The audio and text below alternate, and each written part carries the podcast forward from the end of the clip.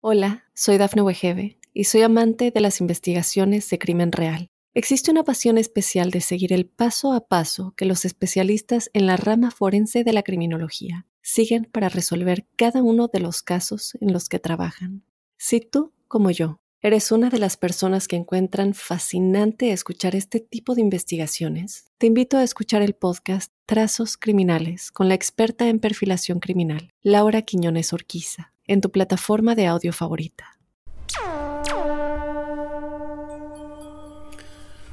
Buenos días, buenas tardes, buenas noches y bienvenidos a la Huella OVNI, este espacio que creamos entre todos para pensar, para discutir, para tratar de entender qué es lo que hay más allá de lo evidente, qué hay más allá de las estrellas, qué hay más allá del mundo de lo normal, de las cosas que vemos, que podemos comprobar y que creemos entender qué son. Mi nombre es Jorge Luis Zuckdorf. Me encuentran por supuesto en redes, en Instagram soy arroba Jorge Luis S. Oficial, en Twitter soy arroba Jorge Luis S-77. Tengo un mail que es las historias de George, las historias de George, arroba gmail.com. Y también tengo un número de WhatsApp que es el más 54911 60 45 41 50 más 54911 60 45 41 50 ¿Por qué les doy todos estos datos de comunicación? No para que me saluden, sino porque este programa, estos espacios, se nutren, se crean a través de sus mensajes, de sus preguntas, de sus reflexiones. Entonces, el programa básicamente trata de responder lo que ustedes crean que tenemos que hablar. Obviamente sin respuestas, sin verdades absolutas, siempre, siempre nuestro planteo es desde el saber o el querer, por lo menos es lo que yo pienso, que las verdades absolutas no existen, que sí podemos buscar argumentos para que cada uno pueda llegar a sus propias conclusiones, por lo menos en los temas que realmente no tienen respuesta, como es este. Así que los invito a enviar las preguntas, a, decir de qué temas quieren que sigamos hablando en este espacio y también a mandar audios con sus experiencias personales. Al final de cada programa siempre tratamos de poner un audio con alguna experiencia que alguno de ustedes haya vivido y que eso sin dudas nos enriquece absolutamente a todos. Hoy eh, vamos a tener un programa bastante, bastante especial. Eh, vamos a ver si llegamos a hablar de algún tema más o, nos vamos a centrar en, una temática específica. Tengo algunas preguntas más, por supuesto, pero veremos cómo es el desarrollo porque es largo.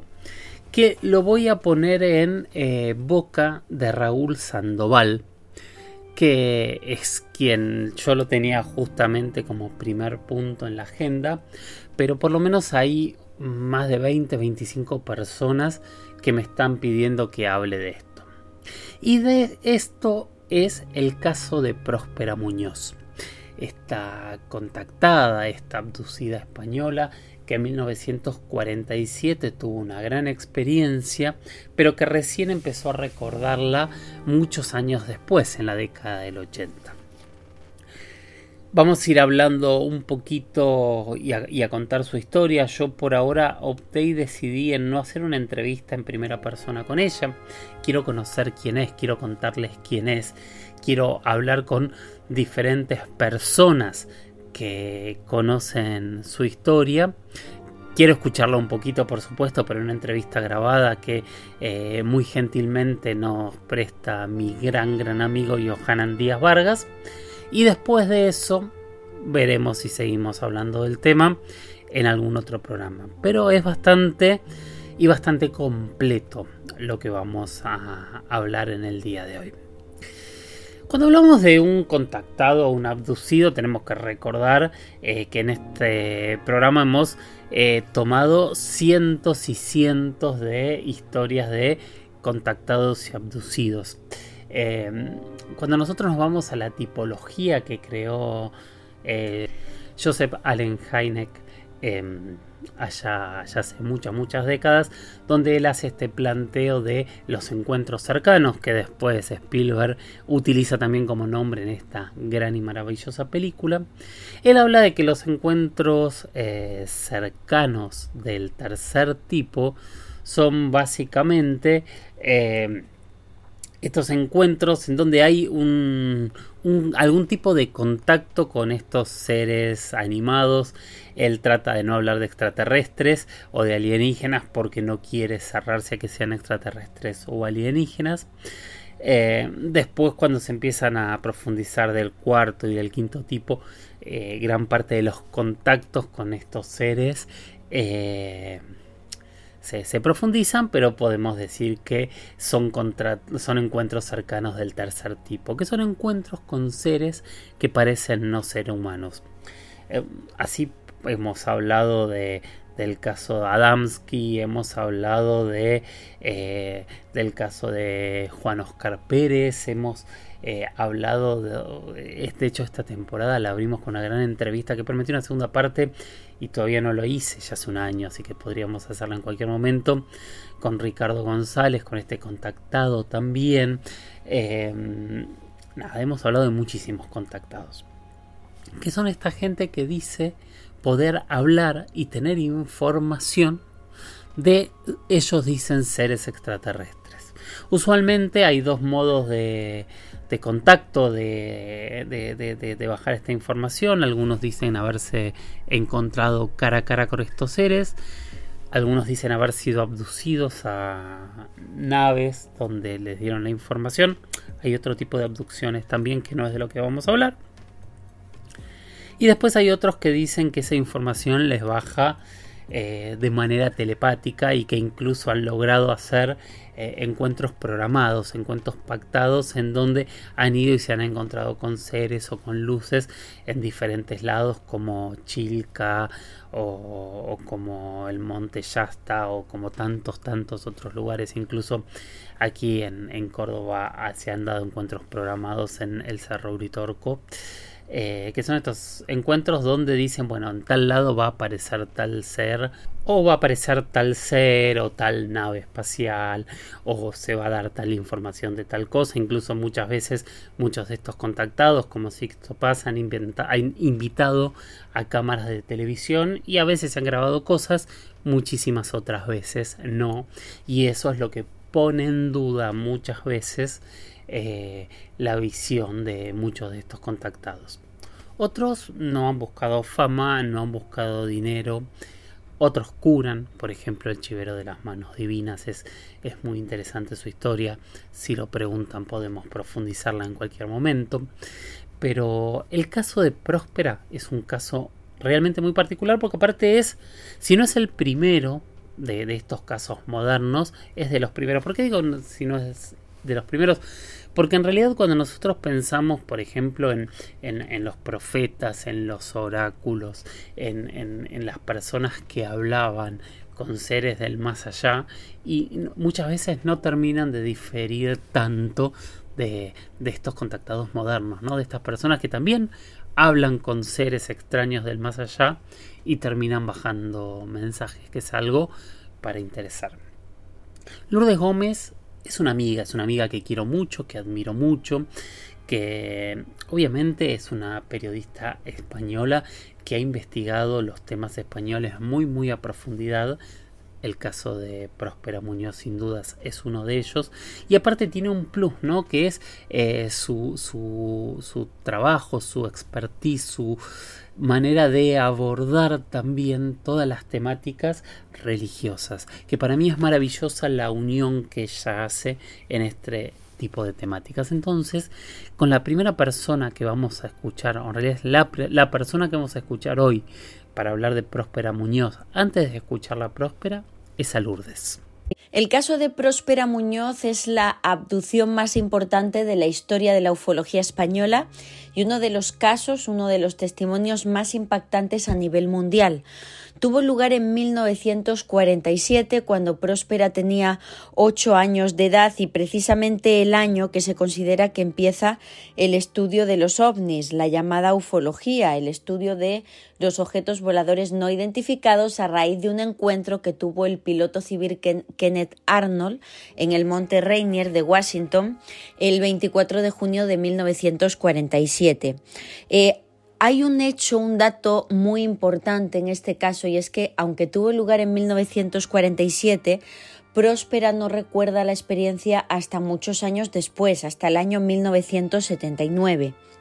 Ella eh, recordó lo que le ocurrió a raíz de que su esposo, eh, José María Semitiel, le prestara un libro eh, sobre ufología donde ella, al leer sobre ovnis, empezó a recordar lo que le había ocurrido. Inmediatamente después de recuperar los recuerdos, que no fue un proceso, digamos, de la noche a la mañana, es un proceso que, según nos manifiesta ella, dura hasta la fecha, poco a poco va recordando cada vez más detalles de la experiencia, pero en cuanto empezó, bueno, pues a recordar, en 1979 se puso en contacto con Antonio Rivera, el padre de la ufología española, para, bueno, pues compartirle lo que había recordado y lo que le había ocurrido. Antonio Rivera eh, pues populariza el caso y hasta allí llegan diversos investigadores sumamente importantes de la historia de España como Juan José Benítez eh, pues que le han dado seguimiento a esta experiencia. Eh, lo que ella cuenta, lo que ella recordó, es que en 1947 eh, pues tuvo varios encuentros con supuestos seres extraterrestres. Eh, durante el primer encuentro que tuvo lugar en Jumilla, en Murcia, aquí en España, ella pues estaba en compañía de su hermana Anita y de su tío Juan. Era una tarde, ya se estaba poniendo el sol y en esta finca familiar en el campo en la que vivían vieron surgir junto a una montaña cercana unas luces extrañas. Además la aparición de esas luces coincidió con la extraña muerte en aquella zona de unas ovejas a las que al parecer pues les habían extraído toda la sangre y arrancado partes blandas, como por ejemplo los genitales. Se trata de un caso de mutilación de ganado que, repito, se dio en esta zona de campo murciana donde vivía próspera, coincidiendo con que ella y su tío y su hermana ven unas luces extrañas en el cielo. Eh, poco después de ese suceso, estando ya en el interior de la casita en la que vivían, eh, Próspera observa un aparato, así lo denomina, que aterrizó junto a la ventana y entonces tanto ella como su hermana vieron salir a dos extraños seres con una especie de indumentaria de color blanco, con un mono blanco. Era un traje de una sola pieza, según nos manifestó Próspera, tanto a mí como a Johanan Díaz, el día que la pudimos entrevistar en su casa de Jumilla. Y bueno, pues asegura que aquellas entidades entraron al interior de la casa y pidieron agua las niñas le, eh, bueno, pues les atendieron. E, esta parte de el pedir agua es un elemento clásico dentro de los encuentros cercanos con estas entidades. En, en ocasiones piden este elemento, el agua, así es como se acercan al ser humano. Esto, por ejemplo, también lo hemos podido recoger en la zona del silencio. Y bueno, pues a raíz de pedir el agua, eh, les preguntan a las niñas si voluntariamente ellas quieren participar en un, en un experimento altruista de ayuda, por así decirlo, a la ciencia y al conocimiento. Y Próspera, con tan solo ocho años, les dice que sí.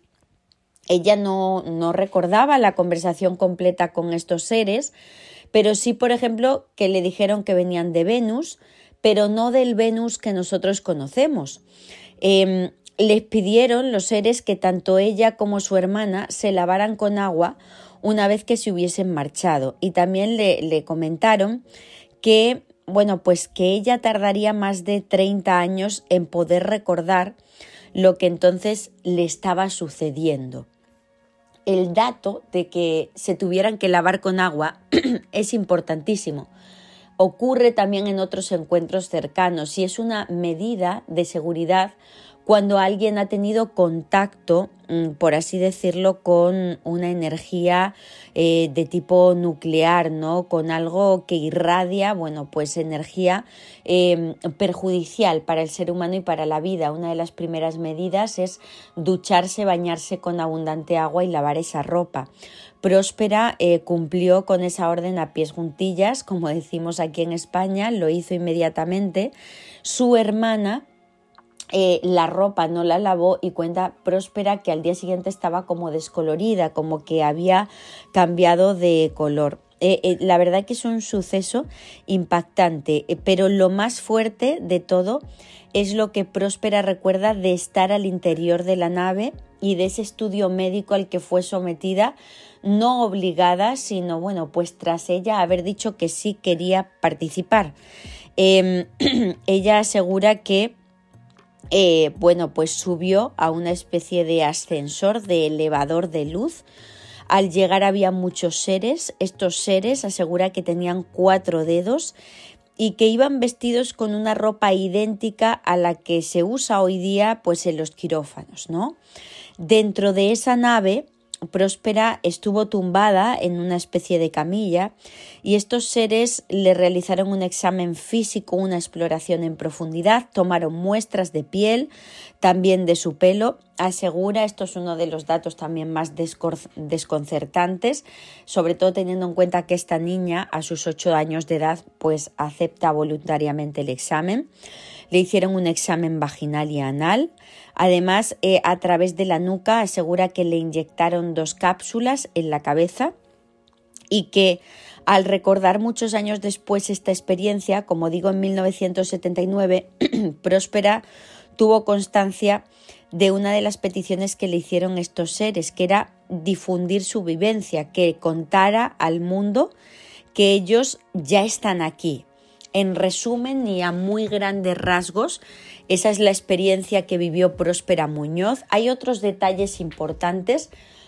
También, por ejemplo, que eh, años después, ya siendo ella adulta, estos seres parece ser que la visitaron, eh, incluso en su trabajo, es decir, que han estado dándole un seguimiento a la vida de Próspera.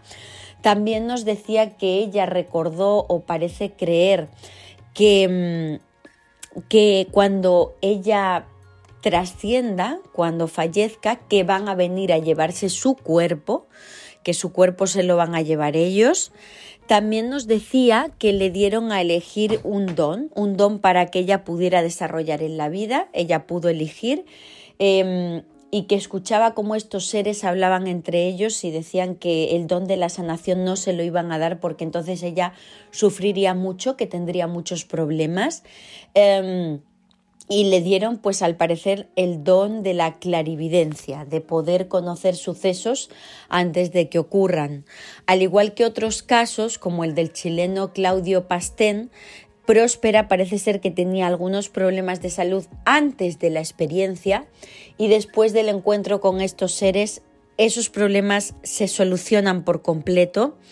Y por último, parece ser que Próspera se trae un souvenir, un recuerdo de, esta experiencia, un recuerdo que ella esconde, un objeto procedente de la nave, en eh, las paredes de la casa de Jumilla, un, de esa casa de campo, un recuerdo, una pieza de la nave que hasta la fecha no se ha podido encontrar a pesar de las numerosas pesquisas que han llevado a cabo allí in situ investigadores como Juan José Benítez. Por lo tanto, es un caso abierto eh, que pues sigue dándose a la fecha porque Próspera sigue recordando detalles. Es un caso fascinante y, como digo, la abducción más importante de la historia de España. Gracias Lourdes, es súper interesante. Eh, sí, bueno, 79 yo decía, en la década del 80 es cuando ella lo empieza a, comunicar este, de manera pública.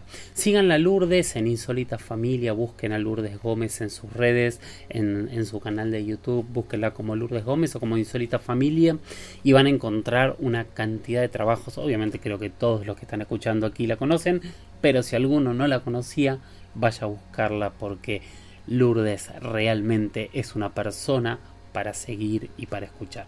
Gracias de verdad Lourdes por siempre que te necesito estar ahí. Bueno, vamos a escuchar ahora a Próspera. Vamos a escuchar cómo fue y cuáles son sus recuerdos de esta primera experiencia. Hola, soy Dafne Wegebe y soy amante de las investigaciones de crimen real. Existe una pasión especial de seguir el paso a paso que los especialistas en la rama forense de la criminología siguen para resolver cada uno de los casos en los que trabajan. Si tú, como yo, eres una de las personas que encuentran fascinante escuchar este tipo de investigaciones, te invito a escuchar el podcast Trazos Criminales con la experta en perfilación criminal, Laura Quiñones Orquiza, en tu plataforma de audio favorita. Muy bien, usted comienza su vida pública entonces en 1981 con, con don Antonio Rivera. Exacto, sí. Muy bien. ¿Y, qué fue lo que le sucedió, este, doña Próspera? Perfecto, sí. Eh, mi padre, yo vivo, he nacido en Jumilla, en provincia de Murcia, aquí en España. Al sur de España está esto. Al sureste, exactamente.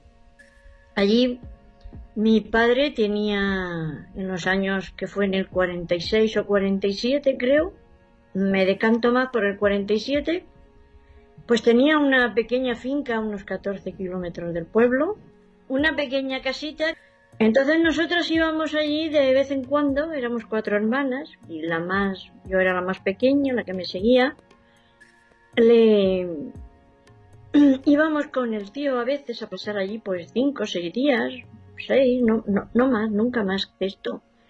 Y una de las veces que estábamos allí, mi hermana y yo, pues yo estaba vigilando el camino que venía del pueblo porque mi padre iba cada dos o tres días en su bicicleta llevando alimentos frescos y tal y no, no llegaba. Y en eso que vi llega, que vi un, coche, lo que a mí me pareció un coche. Y a mí a mi hermana, oye, mira que viene papá en un coche.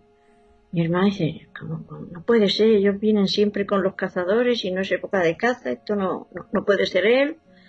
Total, que mirando vimos que no era un coche, era un aparato extraño mm, que brillaba al sol intensamente, color gris plateado, y venía, no venía, venía volando, pero no, pero a ras de suelo, entre las viñas. Y en un momentín estaba ya justo delante de nuestra ventana y paró justo allí mismo. Mi hermana, que era mayor que yo, la responsable ya, claro, yo tenía unos ocho años y ella doce. Sí. Pues al ver que era gente extraña, que no era de por allí, pues se asustó un poco, quería mm, cerrar la puerta para que no entraran nada. En un momento escuchamos, al menos yo escuché en mi cerebro un big, big, big, big que iba increciendo. Sí y, me hacía daño en el cerebro, pero al momento paró y ellos estaban en la puerta. Dos señores, mm, bajitos, vamos, dijimos a mi tío después que el más, el alto era como Anita, que mi hermana tenía 12 años, ya ves, de 1,40 no pasaban. Y además con un traje como un mono ajustado blanco que nunca habíamos visto esa vestimenta nosotras pero tampoco ni nos asustamos ni nos pareció nada raro, no sé. Estábamos tranquilas, pidieron un vaso de agua, mi hermana se apresuró a servírselo y entonces yo me di cuenta que no la bebieron. Hicieron ademán de beber, pero no bebieron. Y también me di cuenta que tenían solamente cuatro dedos en la mano. Al coger el vaso me di cuenta que solamente tenían cuatro dedos porque les faltaba el pulgar. Sí. Y también mm, tuve ocasión de fijarme como, claro, afuera hacía un sol, era media mañana, hacía muchísimo sol. Al entrar a casita, pues claro, la pupila se les empezó a dilatar. Y entonces yo me fijé en aquel iris tan enorme y en aquellos ojos que eran grandes, más, más grandes de lo normal, pero alargados, alargados así, hacia los laterales. Pero bueno, no nos dio tiempo a fijarnos a más porque empezaron ellos a hablarnos, nos dijeron si queríamos participar en, en, un, en un experimento de tipo altruista. Dijimos que sí. Y entonces entre las dos hermanas dijeron a cuál de las dos iban a hacerle, pues no sé qué. Me dijeron a mí, cosa que veo ahora normal porque era más pequeño, más manejable. Y mi hermana ya cuenta como notó En ese momento, como una fuerza suave pero firme, la apartó del grupo y la llevó hacia un, rincón y ahí quedó. Y en ese mismo momento es cuando yo digo, ah, pero si sois vosotros, lo reconozco. Y me extiendo aquí un poquito más que en lo demás, porque para mí lo que tiene de verdad importancia es este momento, en que yo entro en un estado de conciencia totalmente distinto, superior. Ya no soy ni una niña ni siquiera una adulta, más, yo sé quién son, sé de dónde vienen, sé qué quieren hacer, sé lo que tengo que hacer yo, lo sé todo, sé que tengo que colaborar con ellos y ahí empieza la conversación, la conversación en la que me dicen, pues eso, que yo era uno de ellos, que venía de donde ellos, que veníamos todos seguramente, que venimos a este plano físico a hacer algo, con una misión o un, estudio, que todos venimos aquí porque queremos venir y hacer un trabajo o un aprendizaje o algo así. Que cada uno elegimos lo que queremos hacer, como el que va a la universidad y elige sus asignaturas igual. Y entonces me cuentan allí toda mi vida, todo lo que va a pasar, todo lo que yo voy a hacer, lo que tengo que hacer y tal. Y las personas que van a entrar en mi vida, incluso yo mm, pregunto si voy a venir con fulano, con mengano, me dicen no, uno me dicen que no, otros que sí, como si yo supiera de dónde vienen ellos, la, la gente que vivía allí. Y en un momento dado me, yo veo que aquello es mucho trabajo, no sé, me agobia un poco. Mm, tranquila, que ya te hemos buscado una pareja, un hombre muy bueno, que te va a querer mucho y te va a ayudar. Y bueno, siguió así todo, todo esto hasta que ya, cuando terminamos la conversación, me dijeron esto, no te vas a acordar de esto hasta que no pasen más de 30 años y lo recordarán muy poquito a poco. Y así fue, ellos se fueron, salieron corriendo, pero al aquel aparato donde habían venido mm, levantó el vuelo, vertical, claro, se hizo una luz intensísima, intensísima. Yo, para mí que estábamos ya a finales de mayo, aquí en esa, en esta tierra, en ese momento hace ya calor bastante, no es verano, pero ya hace mucho calor, Fuera hacía un sol de justicia, pero aquella luz rebasaba la luz del sol. Era una luz increíble. Con lo cual mi tío, que estaba trabajando en una viña muy cercana a la casita, pues se pensó que había habido un accidente, que una avioneta o algo había, había chocado contra la casa. Además vio salir volando, eh, pues eso es lo que él creyó una, una, una avioneta. Vino corriendo y bueno, nosotras estábamos, no sé cómo, pero nos debimos de haber desmayado, porque estábamos en el suelo y al verlo entrar vimos que traía un susto espantoso y, dijimos, no, no, si estamos bien, no ha pasado nada, han venido dos hombres a tomar agua, pero ya está. Él investigó, o sea, salimos de la casita, miramos a ver si había un desperfecto, el tejado, el alero o algo así roto, nada, aquello estaba todo tranquilo. Y esta es la, historia de Próspera en una entrevista que le hizo mi otro gran amigo, este periodista, este investigador mexicano, Johanan Díaz Vargas, en su canal de YouTube. Él, le, le saqué un fragmento de una de las tres entrevistas o más que le ha hecho a Próspera Muñoz obviamente le pedí permiso y se lo agradezco para que esto pueda llegar hasta ustedes y escuchen esta historia que de verdad a mí me ha parecido eh, muy interesante. Por supuesto la historia sigue muchísimo porque eh, hay toda una segunda parte en donde eh, ella empieza a, recordar y a, generar los mensajes que le habrían dado estos seres. Pero me parecía interesante esto, conozcamos al personaje eh, sepamos quién es. Y lo interesante es el contexto, ¿no? Estamos hablando de 1946, 47. Son los primeros casos modernos que nosotros de alguna manera los involucramos y los tomamos como eh, como los primeros casos modernos de ovnis, obviamente. Eh, Kenneth Arnold, como decía el Lourdes al principio, Roswell poco tiempo después. Hay algunos casos que empiezan a ocurrir eh, en, en, Sudamérica también en esta época, de los cuales hemos hablado mucho y podemos seguir hablando siempre que ustedes lo pregunten.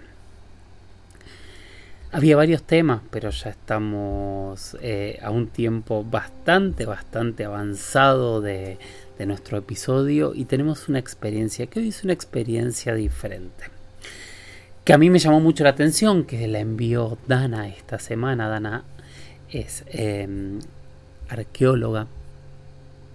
Y lo interesante de Dana es que ella me, me planteó lo mismo, me planteó si podíamos hablar de Próspera Muñoz. Ella es de Granada y lo interesante es que ella tiene una historia similar de la misma época tengo que aclarar que ella aparte de arqueóloga es antropóloga, o sea, es una de esas personas con las cuales yo me podría pasar la vida charlando y, generando. Así que, Dana, si tenés ganas, en algún momento me encantaría que tengamos una entrevista contigo para hablar de todas estas temáticas aquí en la huella ovni. Creo que a todos nos, nos va a enriquecer muchísimo. Pero bueno, esta es la historia que Dana nos contó a todos nosotros.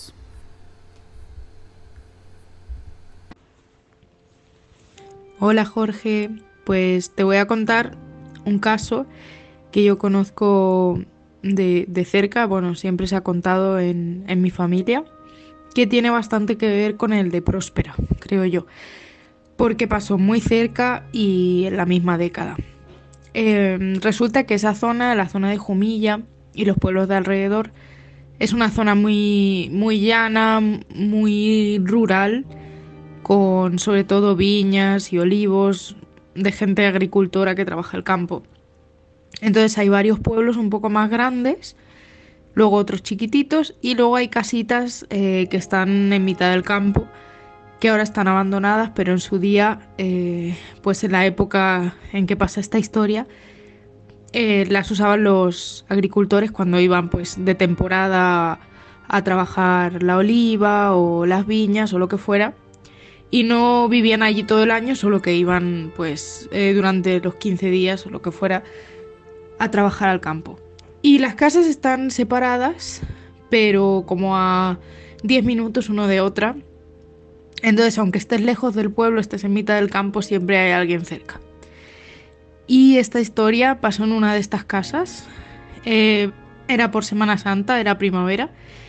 Y la familia, pues una familia, estaban allí haciendo pues, trabajo en el campo y tenían un niño como de 7 años o así, que bueno, pues cuando se iban eh, los padres a trabajar el campo con todos los demás, los niños se solían quedar solos porque no había nadie por los alrededores, tampoco era peligroso, no podía pasar nada.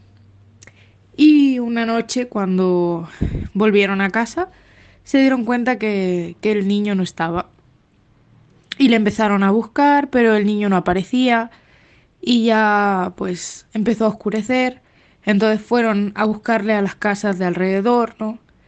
Eh, para ver si estaba en otra o si podían encontrarle por allí, pero el niño no aparecía. Entonces, pues acabaron yendo al pueblo, que está como a 5 o 10 kilómetros, pero igual se fueron todos al pueblo para ver si el niño había ido para allá y la gente del pueblo salió Pasaron la noche buscándole por los campos de alrededor, que igual era difícil que, que un niño que conoce la zona se hubiera perdido, tampoco es una zona con animales demasiado grandes que te puedan atacar. Era raro. Pero bueno, el niño no apareció y pasan tres días de esto en que le siguen buscando, pero el niño no aparece. Igual hubo días de lluvia, hubo días de frío y ya la familia pues estaba preocupada, pensaban que la verdad que no iba a volver en esas circunstancias. Y a los tres días apareció el niño en la puerta de la casa, como si nada. Y cuando le preguntaron que dónde había estado tres días, él dijo que, que él no había estado fuera tres días, que él solo había estado fuera un rato que él simplemente estaba al lado de la casa y que se había encontrado con una mujer que llevaba un manto y que, mm, y que le arropó con el manto y le dio a beber de un jarro. Y que solo había estado con ella un momento y ya luego se había despedido y había vuelto a la casa.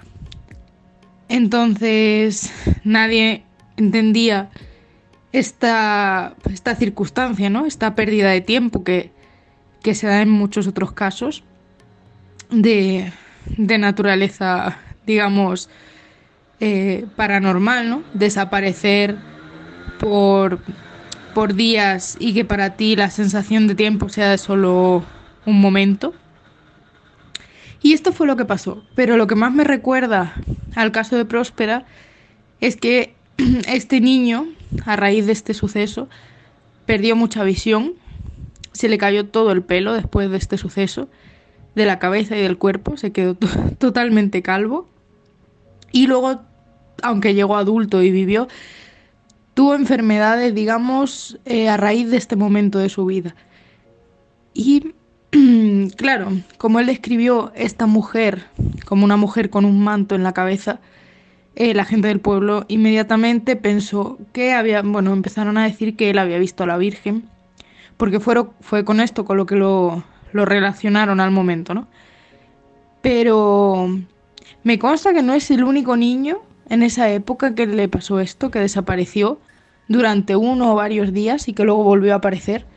Y hablaban de esta mujer, porque ellos, los niños, siempre recalcan que es una mujer, que no es la Virgen, aunque la gente les intentara convencer de eso, que va cubierta con un manto y que les da de beber agua.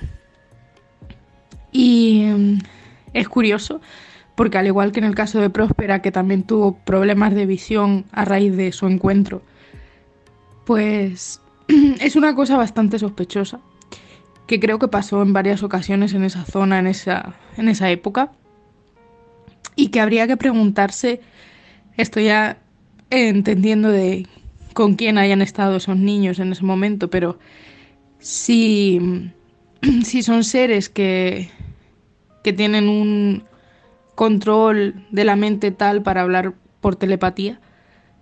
Eh, tal vez esto sea mi pregunta, ¿no? O mi reflexión. Si pueden presentarse ante la gente con la forma que ellos quieran. Y si ante niños eligen una forma inocente, como la de esta mujer que les ofrece agua, para no asustarles. No sé. Dime qué opinas de estos casos tan rurales de España y me alegro mucho, me gusta mucho tu programa y espero poder colaborar contigo cuando haga falta. Hasta luego. Hola, soy Dafne Wegebe y soy amante de las investigaciones de crimen real. Existe una pasión especial de seguir el paso a paso que los especialistas en la rama forense de la criminología siguen para resolver cada uno de los casos en los que trabajan.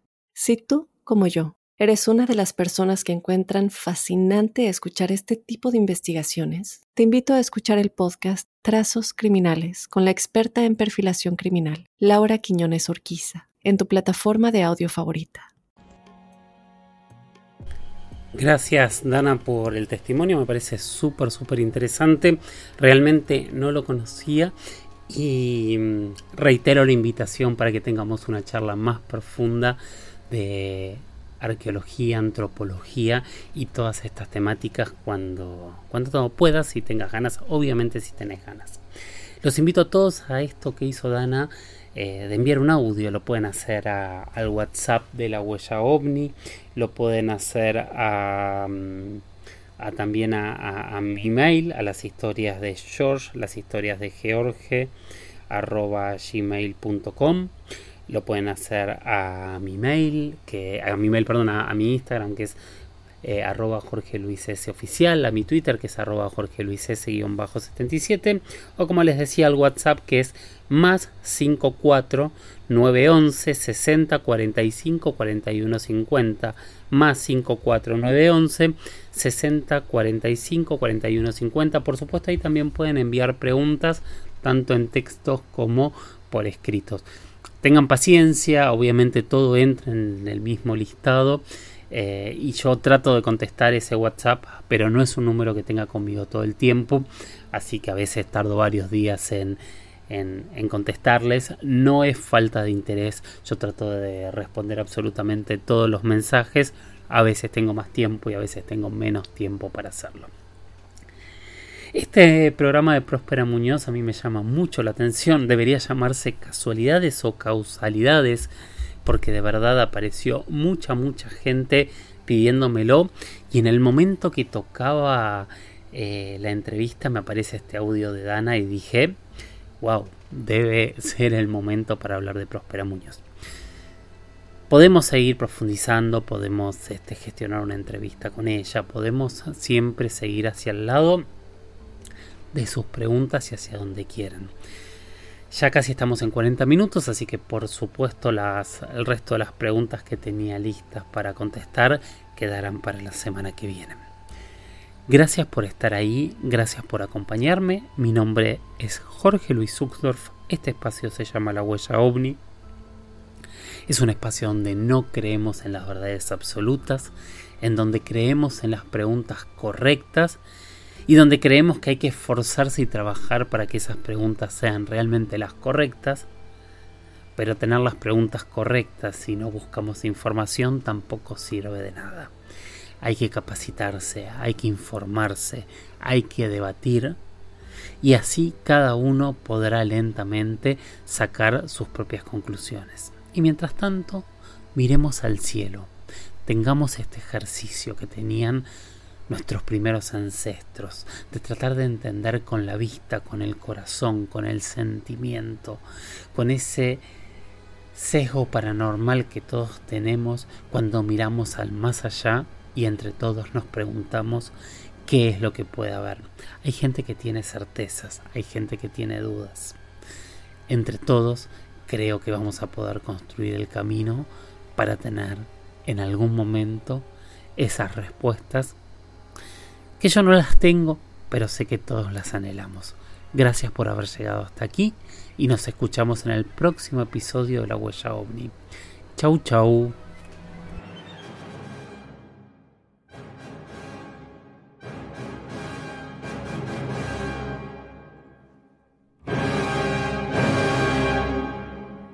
Hola, soy Dafne Wegebe y soy amante de las investigaciones de crimen real. Existe una pasión especial de seguir el paso a paso que los especialistas en la rama forense de la criminología siguen para resolver cada uno de los casos en los que trabajan. Si tú, como yo, eres una de las personas que encuentran fascinante escuchar este tipo de investigaciones, te invito a escuchar el podcast Trazos Criminales con la experta en perfilación criminal, Laura Quiñones Orquiza, en tu plataforma de audio favorita.